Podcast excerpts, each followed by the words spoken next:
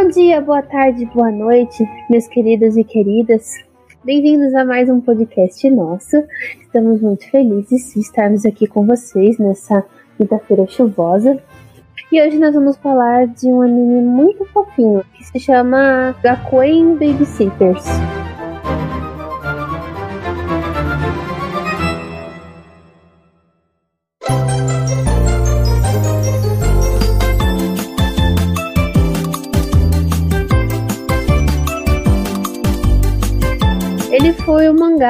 Escrito por Hari Tokeino, é, publicado na Hakusensha. Lala Magazine é um shoujo, porque nós temos um especial de shoujo. O anime foi dirigido pela Shuei Morishita. É basicamente um mangá muito fofinho e um anime muito fofinho também. Você olha e você pensa, putz, é um bando de bichonem com a desculpa de ter bebezinhos para fingir que é fofinho, mas na verdade é um monte de menina que vai correr atrás deles e não sei o que. Mas na verdade não tem nada a ver com isso, não. É exatamente o que o nome diz. Eles são babysitters, eles cuidam das criancinhas. Tem um clube na escola que é disso, para cuidar de criancinhas. E a gente vai começar a falar sobre isso então.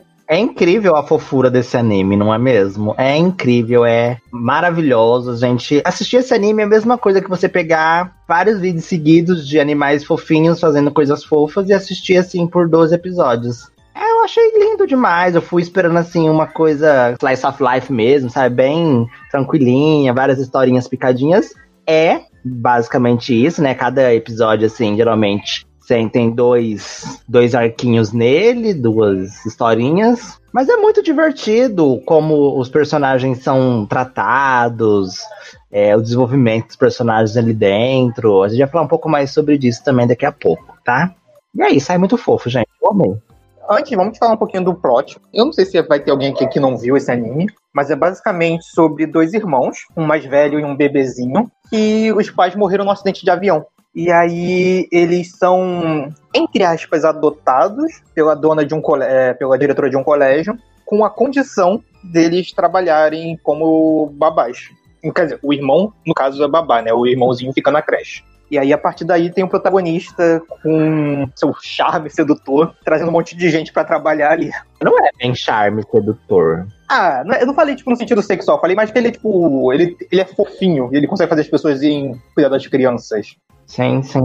Já vou tacar algo boba. Pra mim, esse anime, ele consegue ser muito melhor do que muito daqueles animes que fazem aquele lance de homem velho, barbado, cuidando de criancinha, que é tipo aquele anime do Golem, que é sempre um cara durão, frio e calculista. E aí tem uma criancinha e a criancinha serve de psicólogo pro cara. Uma vez o Borges estava falando do quanto que essas coisas estão fazendo muito sucesso. Um homem mais velho que acaba tendo que cuidar de uma criança e eles se desenvolvem muito bem, não sei o que, que nem Mandalorian, que nem The Last of Us. É disso que você tá falando? É, exatamente. Até God of War, né? O último God of War é assim.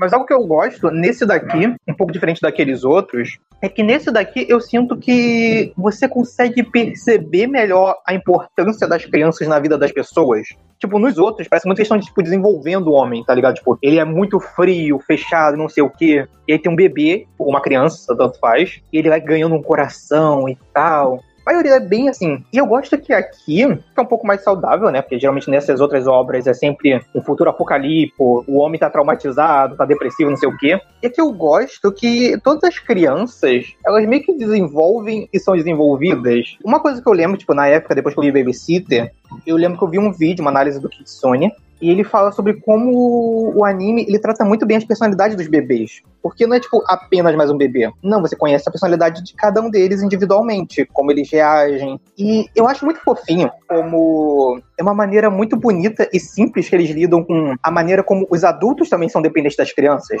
Os adultos e os adolescentes. Porque no primeiro episódio já tem uma cena muito linda. O protagonista e o Kotaro se apresentam na creche e o Kotaro simplesmente ele tá doente mas ele não fala nada, porque ele não quer atrapalhar o irmãozinho dele. E ele fica segurando, tipo, a febre, até que ele passa mal, né? E tem que ser levado ao hospital. E quando ele sai, tipo, ele tava sem chorar, ele tava se pancando sério, lendo o livro dele. E quando ele se encontra, reencontra com o irmão, ele começa a cair no choro.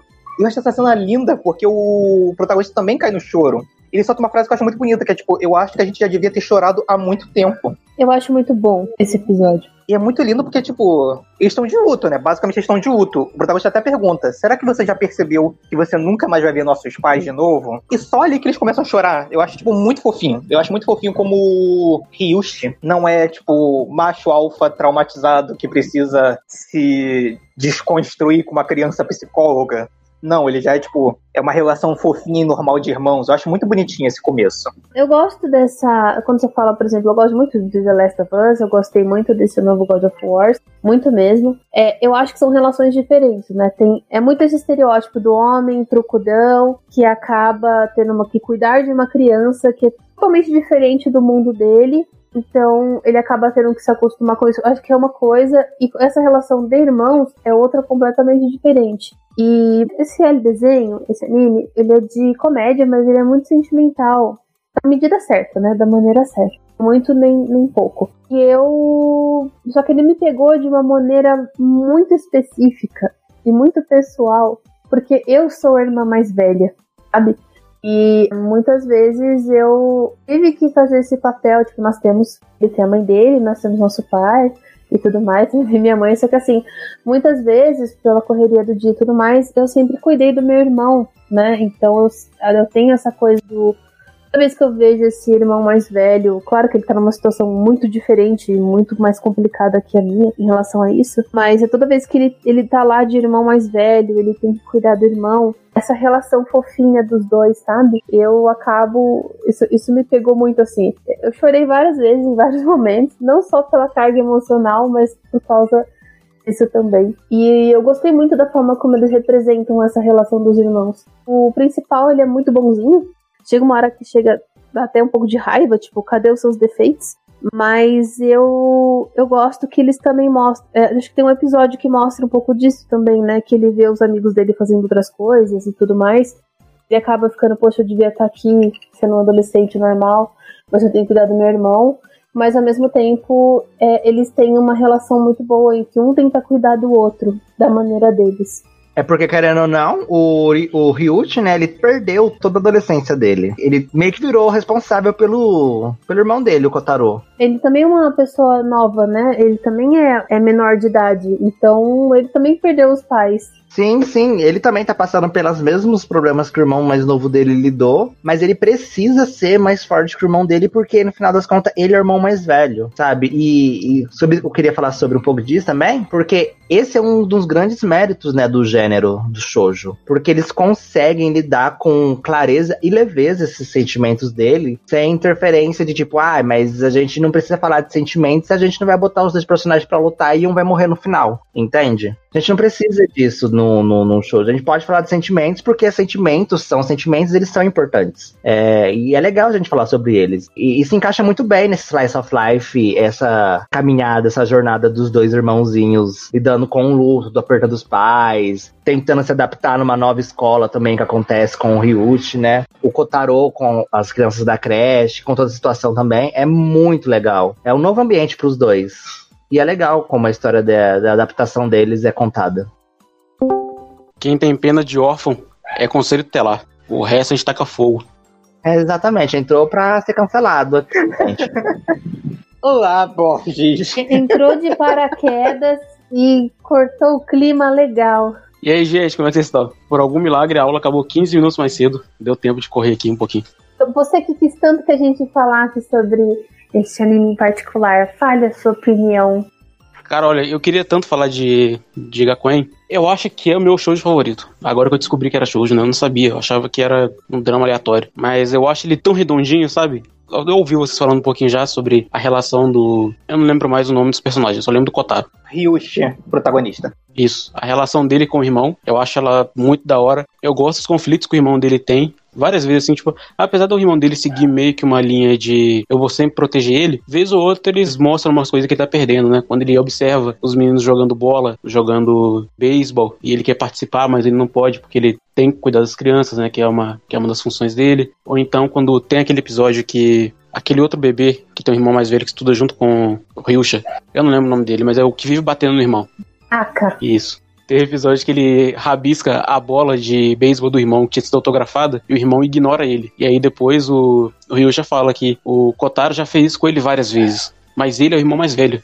Sabe? Ele tem que tomar a dianteira. Ele não pode simplesmente ignorar o irmão dele. Não tem mais ninguém no mundo. Só tem os dois agora. Então ele não pode se dar o luxo de ignorar o irmão. Mesmo que sinta vontade de fazer isso. Então eles vão pincelando aqui e ali esses conflitos que ele tem em relação a ser, a ter, sei lá, 16 anos, ser responsável por criar o irmão e a falta que ele sente dos pais. Isso para mim é a parte mais bonita, assim ele tá o tempo todo voltando na falta que ele sente dos pais. Então ele vai na praia e lembra dos pais. Ele pega o celular e lembra dos pais. Ele olha pro Kotaro e lembra dos pais. Ele sempre tá se lembrando dos pais. E eu gosto dessa, dessa noção de família que, que o anime tem, sabe? Coisa que eu sinto muita falta em alguns shonens, em algumas histórias parecidas assim, é que, por exemplo, em Jujutsu, quando o avô dele morre, ele fica triste e tudo mais, mas eu sinto que ele supera aquilo muito rápido. Eu sei que, tipo, o foco não é ele ficar sofrendo por causa disso, é outras coisas, mas assim, o avô foi uma pessoa muito importante para ele, pelo que a gente viu. Então, por mais que a gente, ah, mas a gente não sabe muito a relação dos dois porque não apareceu direito o avô, mas assim, faria muito sentido. Tipo, ele fez um, ele fez uma promessa por causa do avô. Faria muito sentido às vezes ele sentir falta disso, sabe? Parece que tipo, em shonen, o adolescente, ele tem que crescer muito rápido e ele tem que deixar todas aquilo, toda aquela dor dele, todo o passado dele para trás para ele ter essa nova aventura. E já em, em shoujo não, sabe? Você tem que lidar com os seus sentimentos, você tem que olhar para eles e começar a entender que isso faz parte de você também, faz parte da sua vida. Eu queria falar que tem um, uma coisinha que o Borges mencionou ali. Tipo, primeiro eu concordo com a Bárbara. Eu acho que eu acho que um dos motivos pelo qual eu gosto de Nuyasha é até porque ele a Rumiko ela explora muitos sentimentos. Eu acho maravilhoso isso. Eu queria antes falar um pouquinho de uma coisa que o Borges falou, que é a questão dos pais. Eu queria falar que, apesar de ter bastante cena do irmão cuidando, a, o Ryushi cuidando do Kotaro, tem uma cena que é o inverso, que eu acho que é o episódio 4, que é basicamente o Ryushi tá doente, e ele tá sonhando com os pais dele, os pais dele abandonando ele, levando o Kotaro, e enquanto ele tá tentando esse pesadelo, tá o Kotaro fazendo limonada. E é tipo, é basicamente o Kotaro cuidando, tentando fazer o trabalho que o irmão mais velho dele tava fazendo por ele. E aí ele acorda, o Ryushi chora, porque ele achou que o Kotaro tinha sido levado no sonho, e ele acorda com o Kotaro passando a mão com suja de limão no olho dele e dando a bebidinha. Esse episódio é lindo. E tem aquela cena da marmita, que o Kotaro vai levar a marmita para ele. Foi essa cena que me fez ver o anime, foi essa. Eu tinha visto em algum lugar falando sobre o anime, e aí tinha essa cena. Eu falei, caraca, eu preciso ver isso. E aí eu fui ver por causa dessa cena. É linda, cara. Nossa, ah, é maravilhoso eu não fico incomodado com o Gakuen, sabe? Muitas vezes eu fico, eu fico com raiva da forma como tento explorar os sentimentos. É, isso que a Bárbara falou é verdade.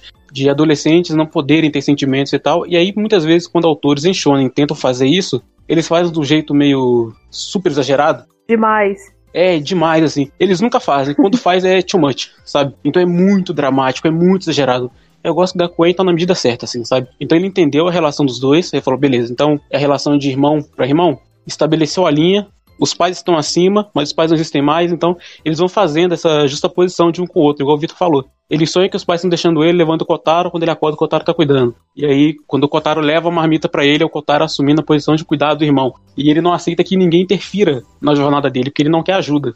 Ele quer ajudar o irmão dele sozinho, sabe? E eu gosto disso, assim, que eles vão meio que mostrando que, olha, os pais não estão aqui, mas eles têm um outro. Eu gosto muito também do Usagi. É o Sag o nome dele, o de cabelo rosa? Acho que é. Eu acho que é o Saida, na real, agora eu me lembrei. Eu gosto muito dele porque, tipo, ao mesmo tempo, tipo, ele vai lá passando aquela, aquela sensação de, tipo. É, ele não é responsável, né? Vamos ser bem honestos, ele não é bem responsável. Zero responsável. Porque as crianças tudo pegando fogo na creche e ele dormindo.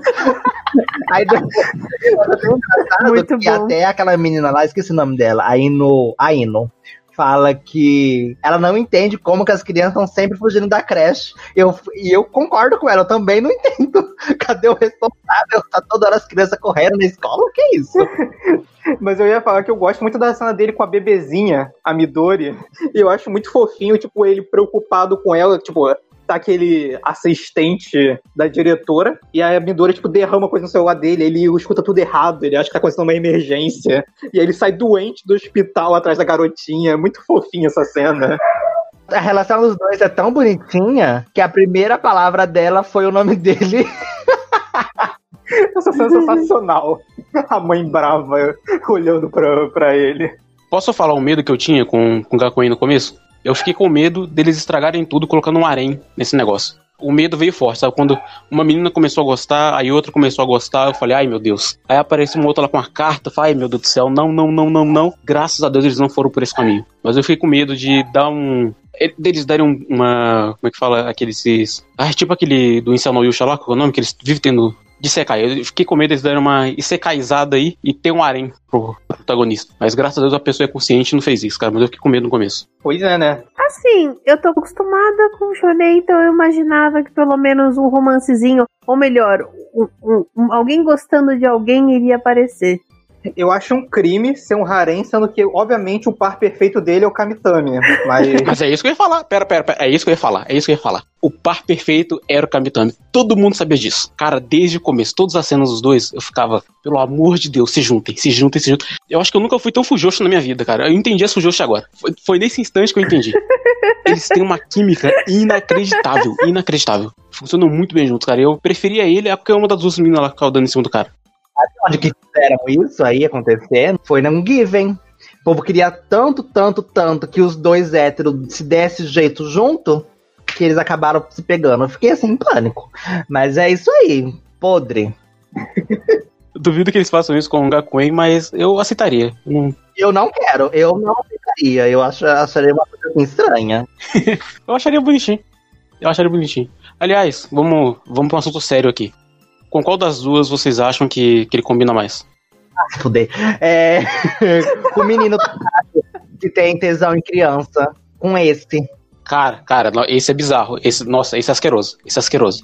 Ah, A gente tem que falar sobre esse, essa problemática constante. Constante não, né? Apareceu algumas umas duas, três vezes. Mas, gente, é que o nariz dele sangra, né? exatamente. Toda vez que ele aparecia, eu ficava revoltado. Assim, eu não acredito que colocaram um tarado em criança, em um anime de criança, de, de babá. Gente, Eu juro que a primeira vez que eu vi, eu vi esse bebezinho, tudo rechonchudo, pequenininho, e aí começou a aparecer uns caras altão, porque eles são muito, tipo, pequenos, eles não, não passam, não chega nem no joelho dos caras. Aí tudo é bonitinho, chudinho, não sei o quê. Eu fiquei, tipo, cara, eu espero que não aconteça nada bizarro. Porque, por que que eu fiquei com medo? Porque japonês é bizarro. Tipo, a gente sabe, né? Bom, de- depois de estar tendo Yusha, que o, o Borges me, me deixou Traumatizado.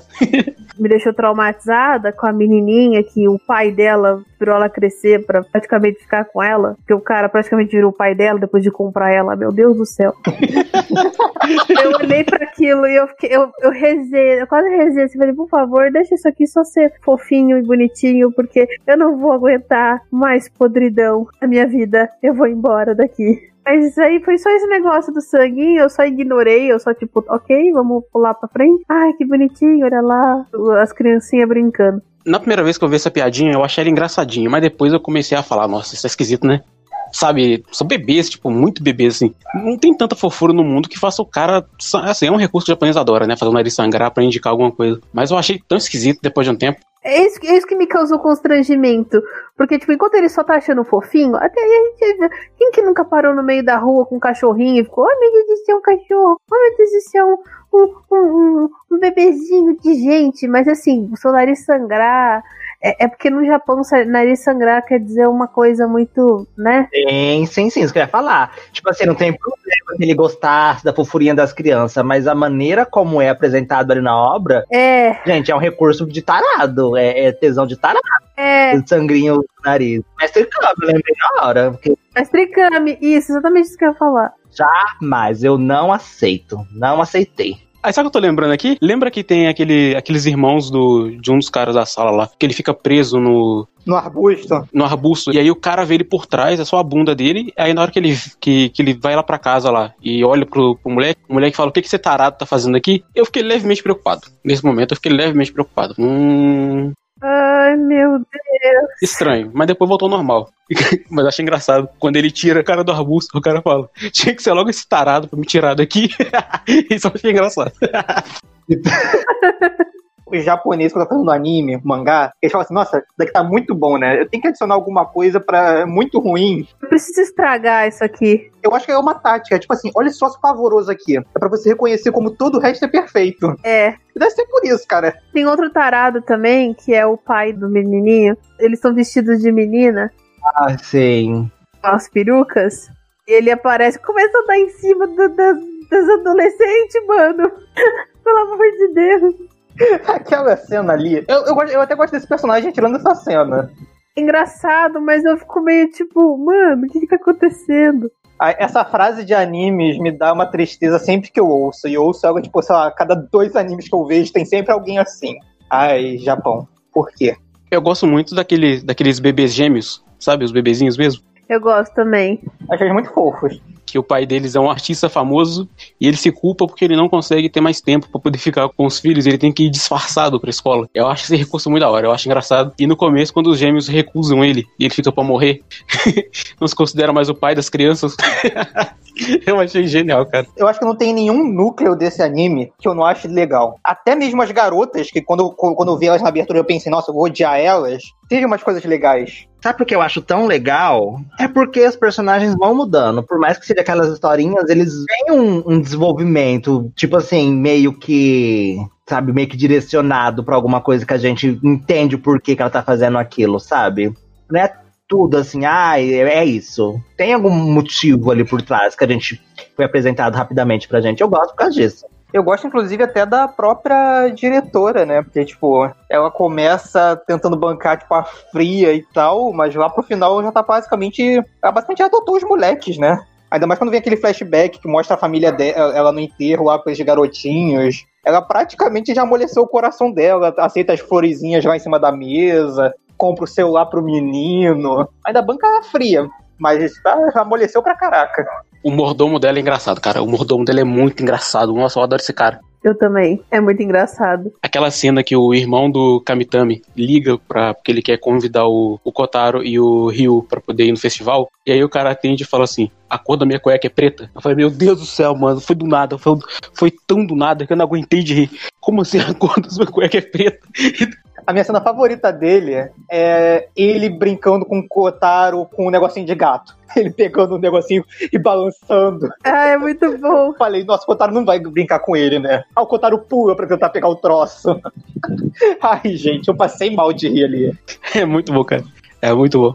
Eu gosto muito do, do começo, porque, tipo, no começo tá muito assim. Ah, é, eu perdi os meus pais, não sei o que, agora eu estou aqui. Aí você tá, tipo, acompanhando a historinha, com a musiquinha, não sei o que. E aí, de repente, ele aparece, todo sério. Ah, vou te levar até ela. Aí ele abaixa no chão.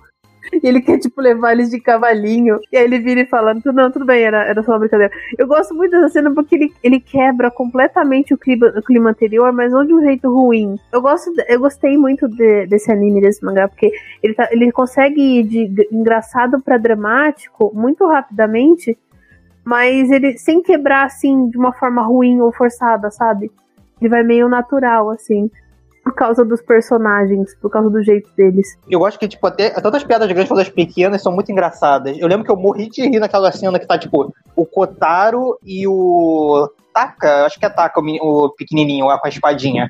Aí o Kotaro e o Taka estão falando no telefone, e é muito engraçado que eles ficam segurando o telefone de longe, encarando o telefone e ninguém fala nada. Aí estão, aí estão marcando alguma coisa, muda a câmera pro Kamitami e o Taka, e só vê um barulho, tipo, pá!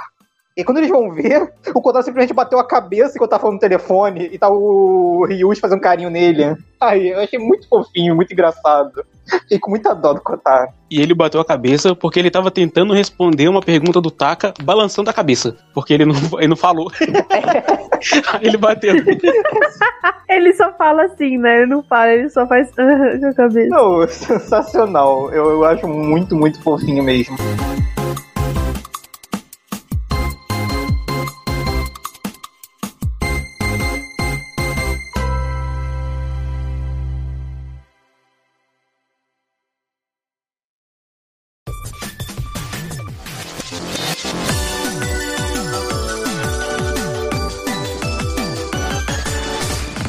Cena, particularmente, que eu gosto muito, que é o episódio da menina tímida, da Renata, que eu acho esse episódio muito bom, porque eu acho que dá pra se identificar muito, principalmente acho que pessoas que não gostam muito de crianças. Eu acho que esse episódio dá pra se identificar muito, porque eu acho muito bonito. Que ela basicamente ela tem medo de criança, né? Tipo, ela não gosta de criança, não gosta de se tocar, porque as crianças elas choram, soltam meleca, não sei o quê. Quando ela trata com as crianças como um estorvo, a situação tipo, fica meio triste.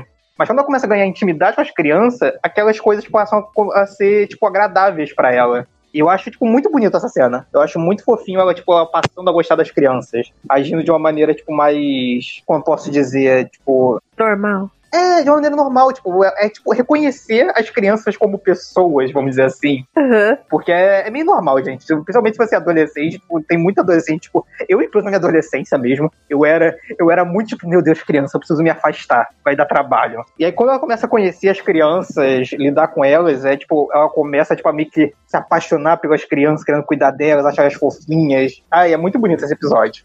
Eu acho que a autora, ela sabe, tipo, lidar muito bem com emoções Cara, eu acho que ela retrata adolescente muito bem. Eu acho que uma das melhores retratações de adolescente que eu já vi essa autora fez. Eu gosto muito desse. desse é o que você acabou de falar, mas o Ryush fala, né, que tudo bem você não gostar de criança, ninguém gosta de do ranho, da, da nojeira que as crianças faz, mas ele não gosta das crianças porque elas são crianças. Ele gosta das crianças porque ele fala o nome das crianças, porque eu gosto, porque a Kirin é a Kirin, porque o Taka é o Taka, porque o Kotaro é Kotaro. É, então ele gosta das crianças porque ele vê elas como indivíduos e não vê eles simplesmente como criança. Isso é muito importante. É um discurso muito legal para se levar para esse anime. Porque é já ali no final, né, do anime, é o final do arco, e tipo assim, muitas vezes a gente, as, as pessoas estão tá assistindo anime e não, ainda não gostaria das crianças, e é uma maneira de você entender e passar a gostar dessas crianças. Entende? Você tirar elas do coletivo individualizar essas crianças, entende? É muito legal. É, isso, é, é, eu achei incrível, é muito fofinho. Bebezinhos têm mais personalidades do que os personagens por aí. Era só isso que eu queria dizer. É, mais personalidade que o elenco inteiro de Tatano Yusha. Não fala assim da, da Rainha Galinha. Não fala assim. Ah, pelo amor de Deus. Outra coisa que ele bate em no Yusha é na dublagem, maravilhosa as crianças. Sério, eu acho que eu, eu nunca vi um trabalho de Seiyu tão normal, sabe? Tipo, você percebe que são adultos imitando crianças, mas é tão natural ver as crianças falando coisas complexas que eu, eu não duvidei em nenhum momento que as crianças fossem capazes daquilo. Eu concordo com ele e acho a dublagem incrível, é impecável. É, até o, o, o, jeitinho do dele chorando. Ai, é, é, é, é, muito fofo. Ai, eu amo. É muito boa a dublagem. Parece muito criança. Por mais que, como o falou, parece, então dá pra ver que são adultos dublando crianças, mas ainda assim é bem acreditável a maneira como que elas falam, o que elas falam também. É muito legal, é muito fofo. Ah, gente, vou fazer, vamos fazer mais, um, mais uma referência a Tateno Yusha. A gente pode comparar com a Oli Galinha. E tem esse problema de criança, garotinha principalmente, que é tentar fazer muito fofinho, muito forçada a voz, muito. até fetichizado, né? É bem fetichizado, na real. Essas crianças que falham com essa vozinha fininha e tal. E aqui não, aqui é muito natural. A voz da Midori, nossa, é muito natural, é muito fofinha de uma maneira, tipo, certa. Eu acho isso muito legal. E também tem uma parte também muito legal, que também dá aquela força pra gente acreditar no personagem, né? Que é a, como essas crianças entendem o que a gente tá falando também. É, tem aquela parte que o, irmão do Taka, né? O, o Kamitani lá, não lembro o nome dele agora, certinho, o primeiro nome. É, ele fala que ele não gosta do do irmão dele. Aí ele falou assim: Você me odeia? Eu disse: Não, eu não te odeio. Aí então você me ama? Não. Ele falou assim: Então você me odeia. E sai chorando. Isso daí, na real, é o. Ele fala aí nessa parte, eu não te odeio, mas eu não, sei lá, não gosto de você também. Essa parte que você falou, na real, é a garota lá. Aquela menina lá, a Tsundere, ela tava brigada com o Ryushi, e aí vai a Midori e o Kotaro. Ele pergunta: Você odeia o Nichan? Aí ela, não, não odeio, mas eu também não gosto. Aí a criança, tipo, pensa assim, não gosta igual a odeia. E ele começa a fazer um plano para fazer ela perceber que o, sei lá, o Ryushi é um partidão. Aí é tipo. Ai, gente, é muito fofinho. Essa parte também é a parte também do. Que é quando mostra a relação dos dois também, dos irmãos. Tem antes também. Aí o Taka tá, fica fazendo birra pro irmão dele no zoológico, mas ele queria que o irmão dele estivesse lá, entende? Eu acho também. E esse episódio tem a cena, a cena tipo assim, de piada visual mais engraçada. para mim, que é a Midori arrastando o Kotaro pra, ver, pra achar o irmão dele, e o Kotaro tá balançando no ar. Ai, gente, eu morro de rir com essa cena. Toda vez que aparece, eu vou morrer de rir. Falando um pouquinho das crianças, né? É... Qual criancinha vocês mais gostaram? Taca. E a, a, a, menininha de cabelo preto que quer ser bruxa. Eu gosto mais do, do Kotaro e do Kazuma, o Chorão. Ah, os gêmeos, na real. Eu gosto, eu gosto de todos, na verdade. Eu gosto de todos, na verdade, mas eu queria falar também um pouquinho de todos, né? Porque vai que a gente esquece de falar de algum assim e deixa em branco. É, eu gosto também bastante. Eu gosto da, da. É Kirin, né? A menina do cabelo preto que ela quer virar bruxa, e o livro que ela tá lendo é o Serviço de Entregas da Bruxa, que é o livro inspirado no Kicks Delivery, que é inspirado no Kik do, do Miyazaki, que é a adaptação desse livro. E eu achei muito legal, muito fofo, demais. Eu achei, ai, que fofo, referência ao Studio Ghibli, ao Miyazaki, e a Kiki, que eu amo. Minha criança favorita é o Taka, porque eu acho ele muito engraçado, cara, sério. Tudo que ele aparece, eu acho engraçado. Ele chorando é engraçado, e a menininha também, que é ser bruxa, que eu adoro ela. E o Kotaro. O Kotaro também é maravilhoso. A pessoa aí que gosta de agressão infantil aí, já dá pra perceber. Eu não sei se você sabia, mas o melhor método de criação infantil de criança é o espancamento. Sempre funciona. Sempre funciona. Gente. Espanque a sua criança. Espanque a sua criança. Ei. Agressão é melhor que palavras. Meu Deus. Olha na cadeia. Todos, todos consertaram. Porrada é a melhor coisa. Conversar com as mãos é melhor que conversar com palavras. É uma coisa que, me, que eu não gostava tanto, assim, do menino batendo na, no, no, menino a todo momento. Aí a gente entende porque ele bate no irmão, porque ele apanha da mãe. A gente entende por que, que, não, não dá certo. Porque a pessoa leva isso pra vida. Aí menino, a mãe bate no menino, que o menino bate na, na, na, no irmão, que o irmão quer bater em todo mundo com aquela espada de, de papelão dele. Pior que eu gosto das cenas, eu também morro de rir. Eu não compactuo com o Borges, mas eu morro de rir com o menino tomando soco. Ou enquanto tá criança, depois que cresce, anda com uma arma na mão e sai metendo tiro em todo mundo, ninguém vai gostar, vai achar que bandido bom é bandido morto. Tá vendo a sociedade japonesa como vocês incentivam? O que eu tô falando aqui é porque é, é meu lugar de fala, né? Eu tenho permissão da Lumena pra poder falar isso. Eu, como pedagogo, eu sei disso. É, espancar crianças é o melhor remédio. Sempre foi. Olha a Romura, lembra que eu falei que o infanticídio resolveria o problema dela? Se, os, aqui é, Se aqui fosse algo parecido, eles não chegam nesse ponto, né, de serem igual a Romura. Mas aquele Taka tava quase, tava um passe a Romura. Ele só não era Romura porque o irmão dele sentava ele no cacete. Resolveu o problema, entendeu? No instante, assim, é maravilhoso. Ai, gente. Ou seja, batam nos seus filhos. Batam nos seus filhos, o máximo que vocês puderem. Sempre que vocês conseguirem. Meu Deus, que aberração. Eu queria falar, antes de entrar nesse podcast educacional, que eu acho muito fofinho que a, a Midori, no final chega, aquela, chega a diretora, e ela consegue educar a Midori, tipo, fazer a Midori, tipo, não o, contrário do que o Borges está tá ensinando aqui, né? Ela consegue ensinar a Midori que ela, tipo, ela consegue fazer a Midori não se arriscar mais, ainda preservando a inocência da criança. Eu acho isso legal. Eu lembro que eu tinha um professor de português que ele tinha, tipo, um filho ele já era uma criança, tipo, um pouquinho mais velha. E eu lembro que esse filho dele, ele ficava, tipo, fazendo. Não fazendo bullying, mas tipo, ele zoava as outras crianças falava: Não, ah é? Você acredita nisso daí? Tipo, sei fada dos dentes?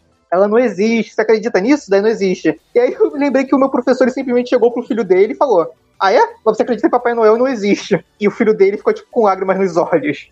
Eu imagino muito que esse professor um dia deve ter tido alguma aula com Borges tem duas ferramentas pedagógicas que são muito boas, né? Que eu falei, uma é o couro e a outra é a humilhação. A humilhação também funciona muito bem. Envergonhar o seu filho na frente de outras crianças é maravilhoso. Jesus. Ele aprende a conviver em sociedade, entendeu? Ele aprende a conviver em sociedade. Fiquem tranquilos, o Borges, o Borges é professor. De crianças. Credo, corta isso, André. Corta isso, pelo amor de Deus os episódios eles meio que se dividem em duas histórias sempre, né? É. Tem uma historinha no começo, outra historinha no final. E eu gosto daquela de quando o gêmeo que é tímido tá doente, e aí o outro vai pra escola e vai pra escolinha lá e ele, e ele acha que ele não precisa do irmão, né? Que ele tá tudo bem e tal, que ele vai brincar pelo irmão dele, que tá tudo certo e tal. E aí ele dorme, quando ele acorda e ele não acha o irmão dele, ele vai pro lado de fora da escola esperar o irmão dele com a mãe dele indo buscar. Cara, eu achei aquilo tão fofinho. E aí quando ele chega, eles meio que invertem. Aí o irmão que é gêmeo, que o irmão gêmeo lá que é tímido, fica super risonho e o outro fica chorando, sabe? Tipo, eu meio que gosto da relação dos dois, assim, que eles estão sempre juntinhos. Eu gosto muito de gêmeos. Quando eu fiz estágio de educação infantil, eu vi muito disso, assim, das crianças desse jeito. Na verdade, esse, esse anime é bem fiel em relação a, a como bebês são, né, nessa idade. É realmente desse jeito. Viu, gente? O Borges é uma boa pessoa. Ele não espanca crianças, pelo menos não sempre. Só as minhas. Conselho tutelar. Ele tá brincando. tá brincando. Cuidado.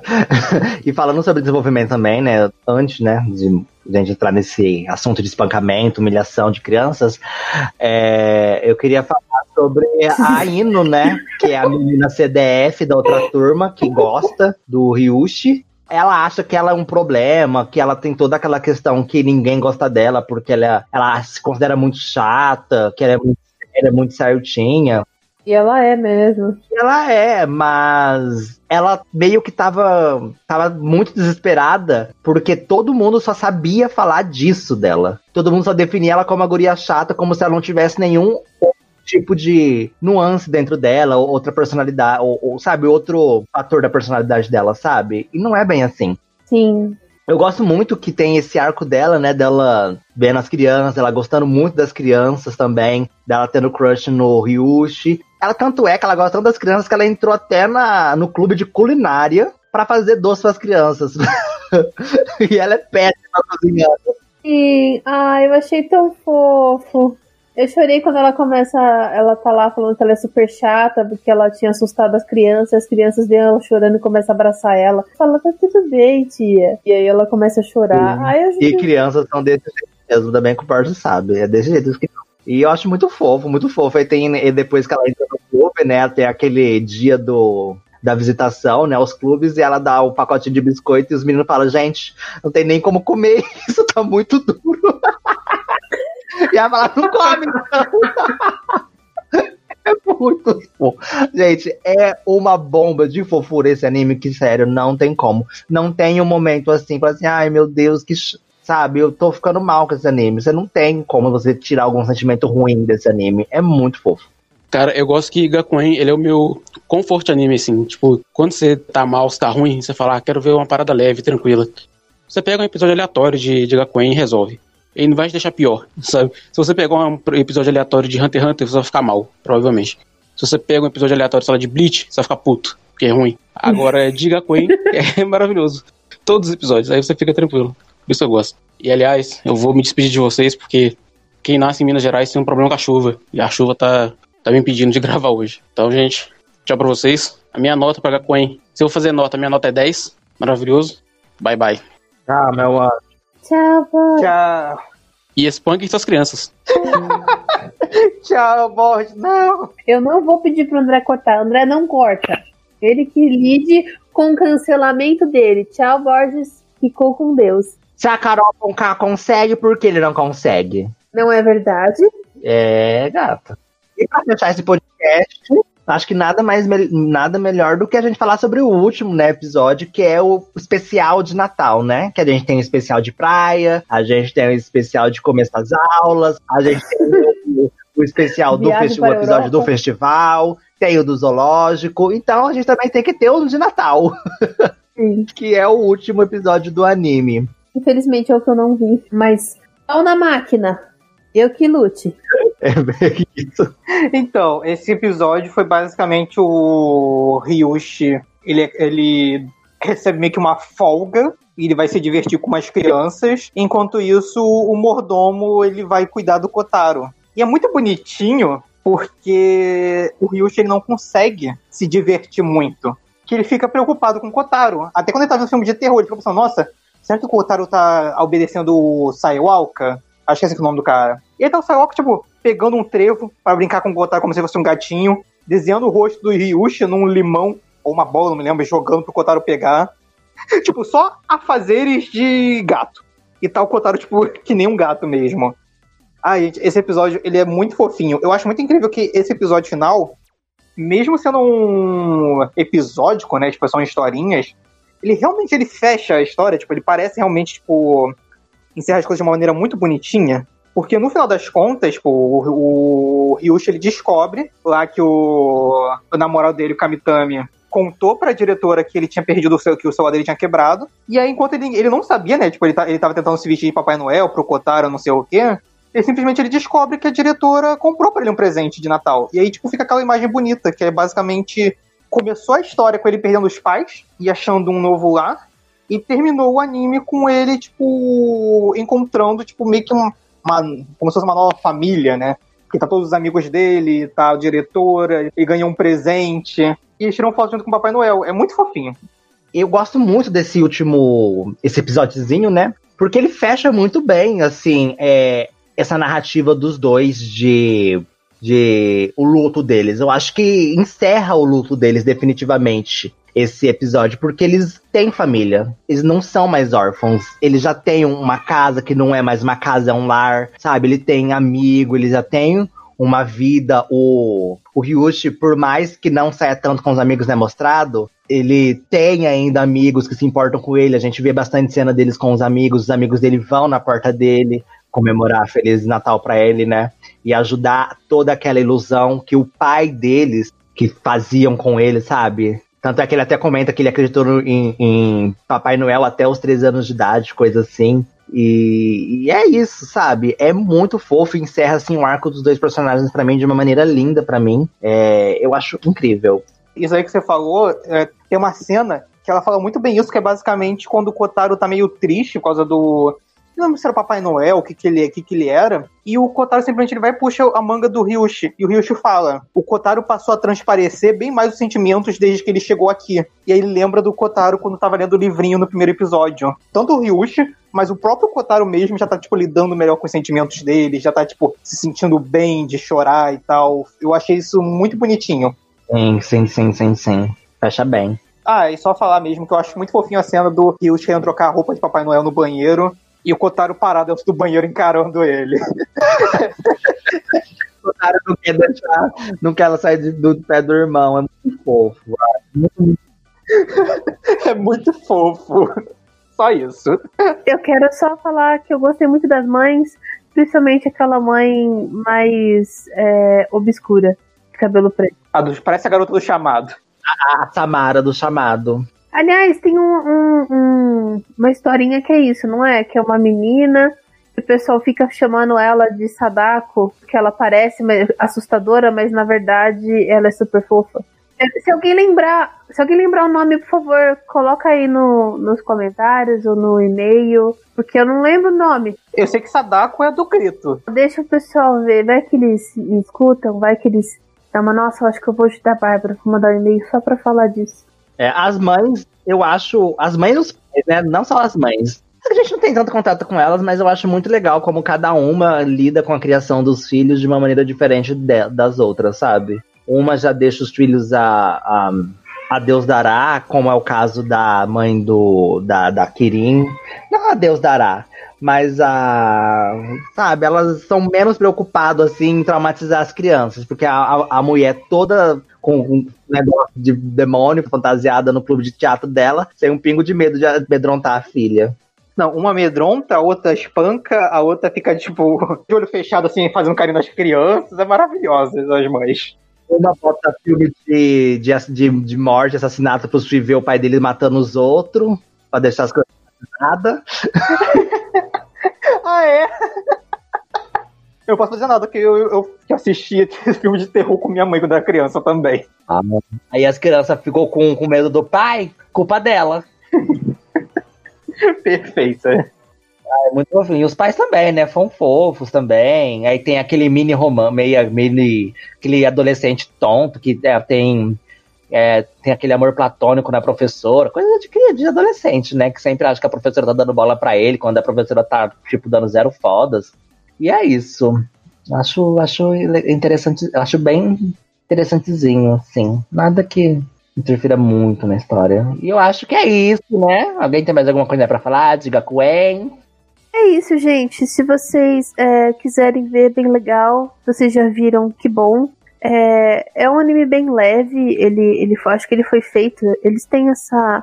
Eu não lembro o nome, mas tem um, uma, um nome em japonês para isso, que é tipo, para esses animes mais leve, para quando você tá pegou metrô, pegou ônibus, ficou duas horas, porque você mora em São Paulo, volta para casa, não deu, choveu, você tá todo fodido, você tomou um banho quentinho, aí você, porra, queria fazer alguma coisa legal, assiste, vai te fazer bem, vai te deixar feliz, entendeu?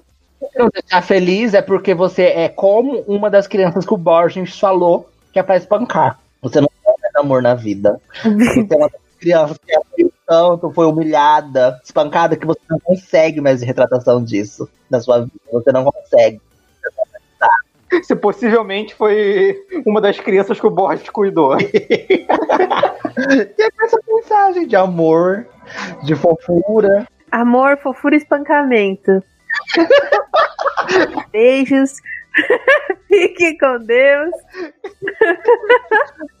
Mandem e-mail do que vocês acharam do BBB, porque é o assunto do momento. Segue a gente no Instagram, curte a nossa página no Twitter também, segue a gente. Curte aí o podcast na sua plataforma preferida que você escuta a gente, tá? Arroba CDMcast no Twitter e arroba cdm.cast no Instagram. O e-mail é podcast.cdm.gmail.com. Vão lá dar uma moral pra gente, pra gente ler o que você tá mandando pra gente aqui no nosso programinha especial que a gente vai ter. E é isso, gente. Até o próximo programinha de shoujo. E é isso aí. Vamos revolucionar tudo, hein? Vamos revolucionar no próximo pro nosso programa. Exato. Beijo, gente.